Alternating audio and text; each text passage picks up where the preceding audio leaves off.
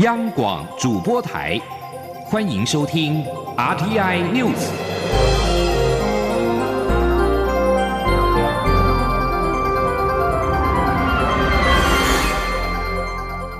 听众朋友您好，欢迎收听这节央广主播台提供给您的 RTI News，我是张顺祥。行政院长苏贞昌表示，中国国家主席习近平的“九二共识”就是一国两制，要并吞台湾。看看香港、新疆、台湾，一定要自立自强，守住民主以及自由，否则会像香港一样。前总统马英九表示，两岸关系不断的恶化。最近国际都忧心可能开战，面对当前的险境，需重启对话。既然蔡英文总统无法拿出新的方案，就应该回到原汁原味的九二共识。苏贞昌八号在台南市关田区参加江南大圳开工满百年纪念典礼前，接受媒体联访时表示。习近平的“九二共识”就是“一国两制”，已被大多数的台湾民意深恶痛绝。他说：“这几年在蔡总统的领导之下，台湾民主自由发展受到各国肯定。只有参与国际组织，才能跟世界分享台湾的防疫奉献，这才对世界最好。”对于前总统马英九八号出席两岸重开机研讨会。提到台湾要靠自己避战，应该回到原汁原味“九二共识”的相关谈话。陆委会回应表示，推动两岸关系正向的发展是双方共同责任，对话往来更必须对等尊严，这是台湾人民授权政府与对岸互动的基本原则。台湾社会应该团结一心。共同抵御中共威胁，不要给予北京分化的机会。请在野人士尊重台湾民意对相关政治主张的疑虑，一再倡议只会造成台湾内部无谓的纷扰。民进党则指出，台湾必须往前走，请国民党正视现实。不要再沉溺于九二共识能够换取两岸和平、经济成长的幻觉。国民党在八号全台湾二十二个县市举办“宠爱妈咪”响应八二八公投活动，党主席江启臣召集党内重要人士一同参与台北场的活动。江启臣强调，国民党提出来的反来猪。公投、绑大选、公投都已经成案，接下来投票率是关键，呼吁大家都要出来投下赞成票，推翻伤害健康、剥夺公投权利的政策，捍卫自己的未来。央广记者刘品熙的采访报道。中选会七号公布国民党所提反来珠公投、榜大选两公投案成案。国民党八号随即在二十二县市同步举办“宠爱妈咪”响应八二八公投活动，走入菜市场全面宣传公投。台北场八号上午在内湖港富广场公园举办，由党主席江启臣亲自领军，有意参选党主席的前主席朱立伦、智库副董事长连胜文、前副主席郝龙斌、中广董事长赵少康等人全都到场。江启臣表示，公投的投票率是关键，起码要五百万张以上的同意票才能通过，等同是总统大选的规格，呼吁民众站出来投票。对于来住议题，A I T 曾表示，所有美国出口到台湾和其他贸易伙伴的产品都是安全无虞的。政治人物在台湾消费者间散播不实资讯，并引发毫无根据的焦虑时，对所有人来说都是无益的。对此，江启臣说：“民众很担忧吃到来剂，应该要尊重民意。我很清楚的知道，人民对于吃到啊，对于吃到来剂相关的食品是焦虑的。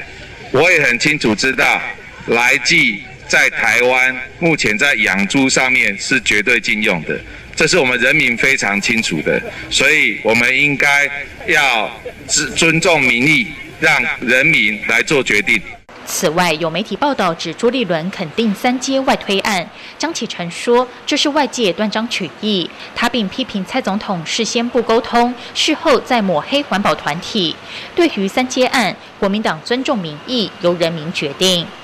另一方面，国民党七号公告党主席选举开跑，江启臣已宣布竞选连任，朱立伦尚未正式宣布。连胜文则表示正在认真思考是否参选。三人今日同台也格外引发关注。朱立伦说：“他们绝不是对手，是共同努力合作的伙伴，大家都是团队的一份子。”媒体也询问赵少康放弃参选后是否有跟高雄市前市长韩国瑜联系，以及韩国瑜角逐党主席的意愿。赵少康表示，他们有吃过一次饭，韩国瑜正在考虑，他不能代表韩国瑜发言。他认为韩国瑜参选的几率仍是一半左右。央广记者刘聘熙在台北的采访报道。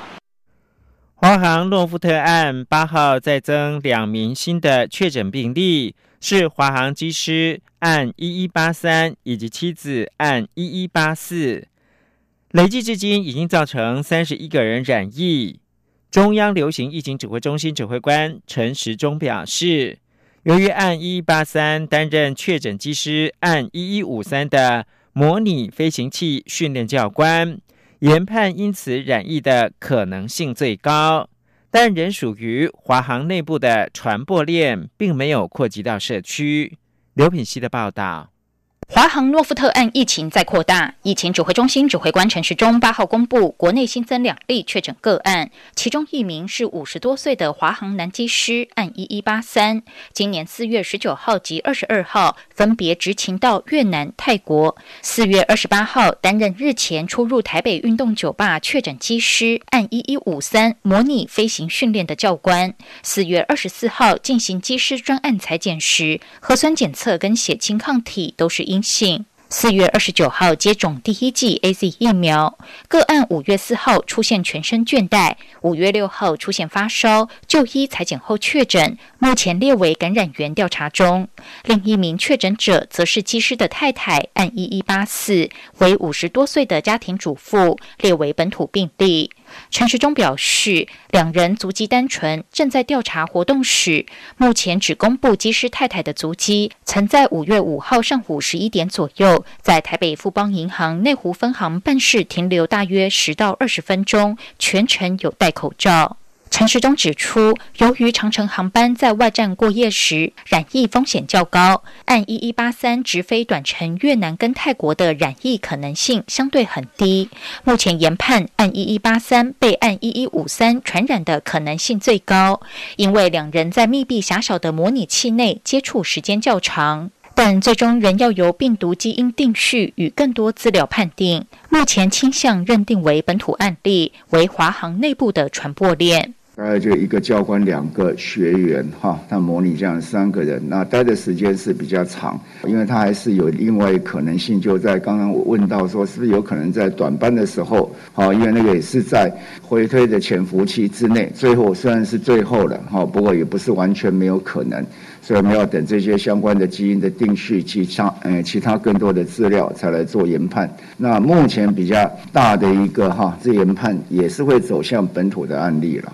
陈时中指出，在模拟飞行器中的另一名学员检验结果是阴性，目前也已居家隔离。至于当初按一一五三确诊时，为何没有框列按一一八三？陈时中说，当时有对按一一八三做过疫调，因为两人接触时间是在按一一五三可传染期前一个小时，加上按一一八三在机师扩大裁剪时是阴性，所以当时只有将它列为自我健康监测。并没有列为居家隔离。陈时中也说，推测按一一八三应该是在四月二十八号染疫，但在四月二十九号才接种疫苗，而疫苗的保护力至少要接种十四天后才生效。央广记者刘聘熙在台北的采访报道。诺富特群聚案仍在延烧，桃园市卫生局八号表示。诺富特饭店没有遵守中央流行疫情指挥中心非防疫旅宿不得收住居家检疫者以及居家隔离者的规定，依照违反传染病防治法，以违规时程逐日的计罚，一共裁罚是新台币一百二十六万六千元的罚还。而在印尼的疫情一发不可收拾，四十一名国人跟三名的持居留证的外籍人士，八号中午搭乘日航返回台湾。中央流行疫情指挥中心指挥官陈时中，而发言人庄仁祥则表示，这四十四人会直接进入到集中检疫所，其中四个人通报近期有疑似的症状，已经先在机场裁剪。刘品希的报道。印度疫情严峻，我驻印度代表处持续联系航空公司跟旅行社，安排台商与侨民回国。疫情指挥中心发言人庄仁祥八号下午在记者会中表示，台湾跟印度间并无直航，所以印度侨胞返国必须先搭乘日航到日本，再回到台湾。八号中午有四十一位国人、三名持有居留证的外籍人士搭乘日航返台。由于是一班客机，所以机上除了有四十四位从印度到台湾的乘客，也有其他客机成员。陈时中表示，根据日前公布的新规定，所有自印度返台的民众，全部都必须入住集中检疫所十四天。好，大家下来还是有相当的一个防护。那重要的是，他这个只要入境的，他是全部都要进到我们的居家检疫。啊，当然是。这十四位要进到集中检疫，那其他都是居家检疫，哈，让秒后续的检疫的工作把它做完整。庄仁祥则指出，其中四人通报近期有疑似症状，已经先在机场裁剪，其余旅客将送集中检疫所裁剪。媒体询问为何不像武汉包机时直接在机棚裁剪，陈时中说，这次跟武汉包机不同，当时武汉封城，国人是搭专机返台，而这次则是搭乘一般民航客机。照现在的规定，从印度返台都要入住集中检疫所，有症状者也会在机场裁剪。此外，媒体报道，台湾驻印度代表处已累计六人确诊，其中一人重症。陈时中表示，送住处确诊人员回国的医疗专机八号傍晚也会抵达台湾，再由救护车直接送医。至于专机上的人数，由外交部掌握。目前有一位症状相对严重，而印度医疗体系几乎已经崩溃。在政府能力所及下，会尽量安排重症病人返台，但安排的顺序由外交部主责，指挥中心会提供意见。央广记者刘聘熙在台北的采访报道：美国支持放弃疫苗的专利保护，以提高产量，引起德国政府跟疫苗制造商 B N T 的反弹。欧盟官员忧心此举将让欧洲失去技术领先的优势。美国贸易代表戴奇五号表示，COVID-19 疫情是全球性的危机，为让更多人尽早获得安全有效接种，美国支持放弃疫苗的专利保护。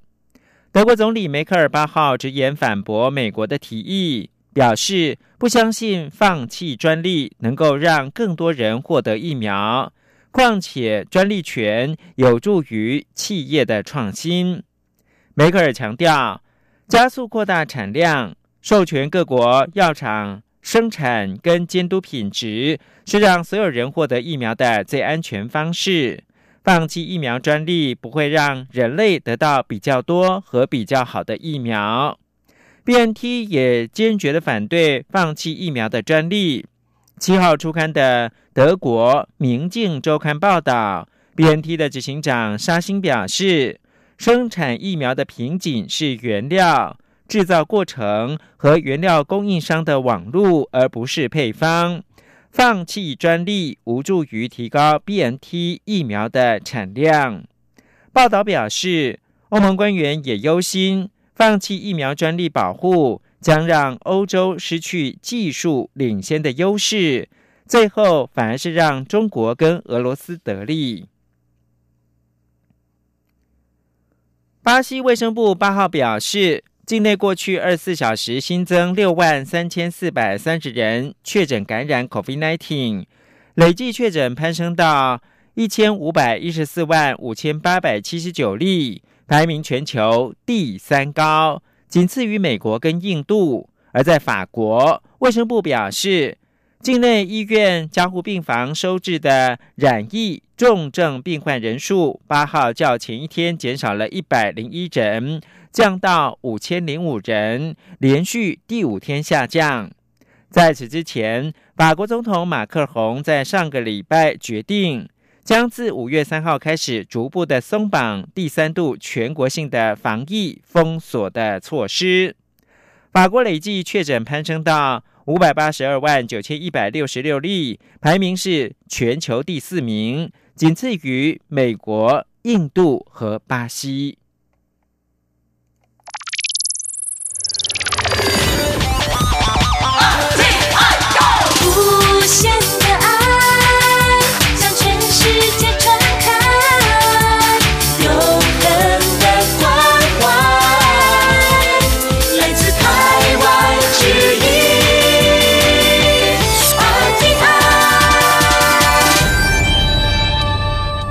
现在是台湾时间清晨的六点四十五分，又过了四十九秒。我是张顺祥，继续提供新闻。江南大圳八号举行开工满百周年纪念活动，蔡英文总统应邀出席。总统表示，江南大圳百年来的水流没有停止过，台日也维持着紧密交流，相信这份情谊将会继续的流传下去，期许台日互相扶持。持续贡献力量，除了携手阻止蔓延疫情，也共同为百年后的子孙留下美好环境。请听央广记者王兆坤的采访报道。蔡英文总统致辞表示，嘉南大圳灌溉广大农地，也让嘉南平原成为台湾重要谷仓。能完成这么重要的建设，要归功于负责设计建造的八田雨衣技师。以及所有参与施工的台湾、日本技术人员和劳工，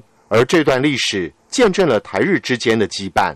总统指出，因为极端气候，台湾正遇到严峻水情考验，此刻缅怀八田技师建设迦南大圳的事迹格外有意义。总统说：“我希望台湾和日本不但要相互扶持，更要一起贡献力量，阻止疫情的蔓延，同时因应气候变迁。”我们也要携手合作，学习当年八田技师的勇气、视野和执行力，一起为百年后的子孙留下美好的环境。副总统赖清德则在出席八田雨衣技师逝世七十九周年追思纪念会时致辞表示，八田雨衣的贡献不仅在农业方面，对工商发展的贡献也很大。台湾现在正经历百年大旱，但根据最新资料。乌山头水库蓄水容量还有百分之五十一，可知若无乌山头水库，人民的生活及台南的工商发展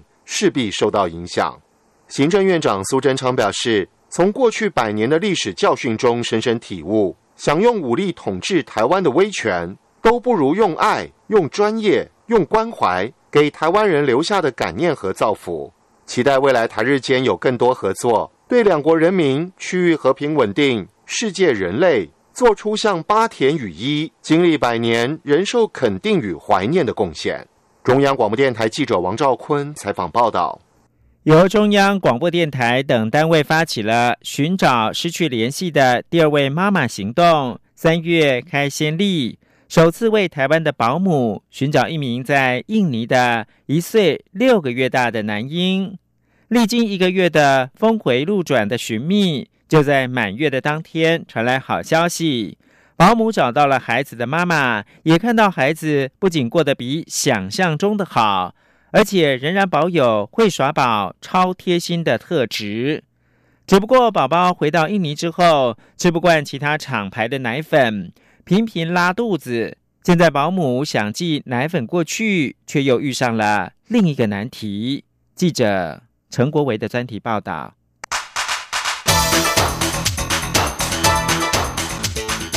专题报道。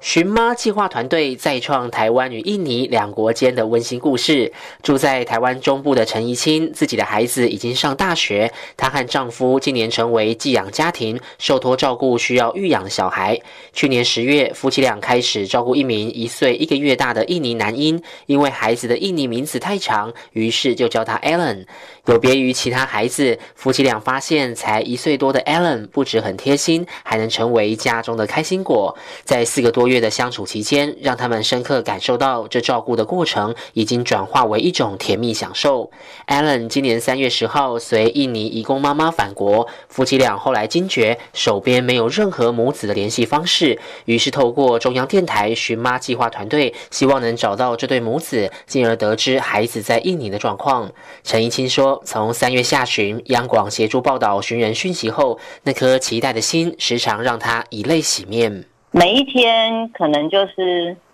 想到这件事，我就是会向上帝祷告，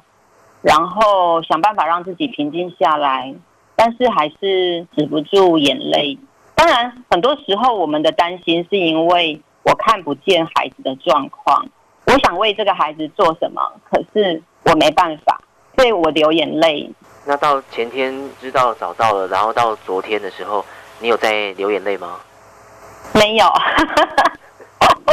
就是找到的时候，我非常的高兴，然后觉得太不可思议，因为那个太渺小，因为我们不认识他的母亲，这是一个最大的原因。所以我其实找到的时候，我是非常的高兴。寻人报道透过央广多语言在海内外刊播，印尼多家媒体也协助报道，引发当地民众极大回响。陈怡清则透露，在找到 Allen 的前两天，他做了一个非常美好的梦，梦见他就是非常贴近我的脸颊，就像以前他在我身边一样，就是他的脸颊靠近我的脸颊，我们非常的亲密的靠着脸颊，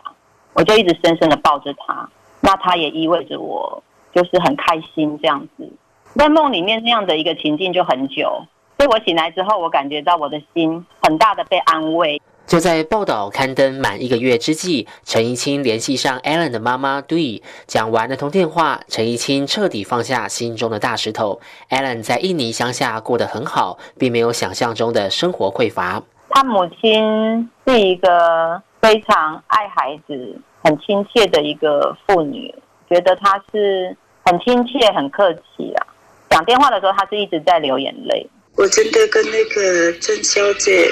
谢谢，对我的儿子真的正在很努力。然后我跟他说：“Allen 会吃饭呐，Allen 喜欢吃中式牛肉炒饭呢。”然后他就说他在这边饭吃的很少，不爱吃。然后我跟他说：“可是 Allen 哦，你如果煮萝卜汤给他喝。”他会吃很多的饭，因为他爱吃白萝卜汤，所以他就说：“哦，对我有煮萝卜汤，看起来他很爱喝，但是可能他的饭的量可能就没有像在台湾的时候吃的那么多，所以比较瘦了，但是他仍然是那一个我看起来很熟悉的模样。”不止模样熟悉，陈怡清之前感受到 Allen 小小年纪就会贴心协助大人找手机，以及超龄的独立能力这些特质，妈妈 Dui 在印尼家里也都察觉到了。现在快满一岁八个月大的 Allen 还加码学会安慰别人，有时发现姐姐哭哭，还会给她秀秀。虽然讲的都是中文，在印尼长大的姐姐听不懂，但完全能接收到弟弟这么小就有暖男的一面。现在他那个睡觉不用人陪他，然后他喝水，他自己找那个杯子，他是那个奶瓶，在家里弄我们很高兴，很高兴。我们拿东西给他，是我们找东西，他马上也是跟我们一起找东西这样子。然后看我们不高兴，他马上摸摸我们的脸，他有让我们不要哭。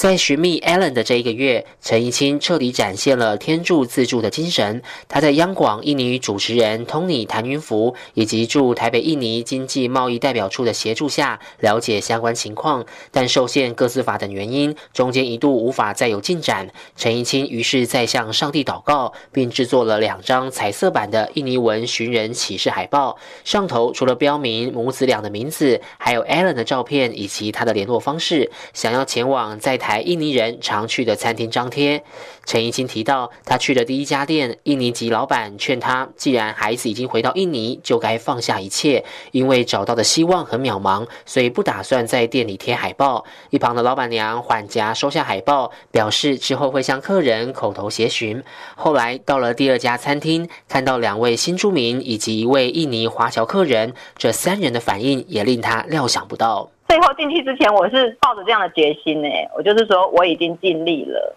就是没有了，而且 Tony 也尽力了。我说所有的人都尽力了，我是这样子想好，然后我就走进去那一家店，然后没想到他们看到那 Tony 翻译的贴文啊，就开始在哭啊。然后那个男生就问我说：“你找不到他们，你你想怎么样？你要寄钱是不是？你要给钱吗？”他就这样问我，但是我并没有被他吓跑，我就跟他说：“哦。”呃，现在我们还没有办法预期我们能够供应他们什么，但是我想我们联络上的时候，我会找到一个最合适他们的方式去协调这样的事情。谁都想不到，这位印尼华侨最后成为关键人物。他将相关报道和文章在脸书转发出去后，被对在台湾的朋友看到，因而告诉对台湾有人在找他。对在了解情形后，将陈怡清加为脸书好友。由于对一开始并未表明身份，所以陈怡清还是在这位印尼华侨的专程联系下，才发现已经找到对了。Tony 则说，这次一开始只有小朋友的照片和印尼名，比起之前的。寻妈计划案例更充满挑战，他是真的被陈怡清积极的精神给感动，所以尽全力给予协助。但因为取得的线索很有限，所以无法抱任何期待。其实非常兴奋的，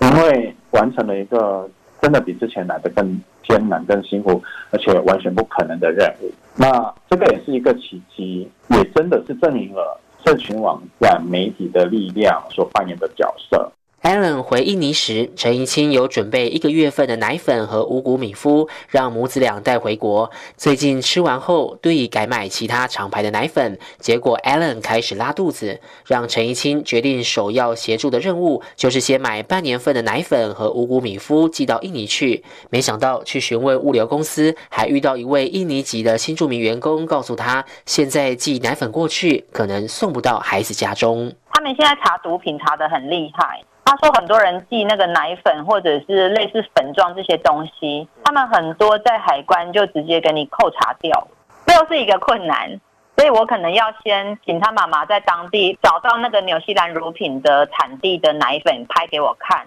然后由我来选这样子。陈怡清跟对说，他会尽最大努力，之后还会提供爱的食物单给他参考。对也提到，外公外婆很疼这个孙子，外公甚至因为有孙子陪伴，变得更健康。原本行动不便，现在已经可以好好走路，仿佛奇迹出现。这充满神奇的孩子，现在不仅振兴两家人，也振奋了台湾与印尼两国人。中央广播电台记者陈国伟专题报道。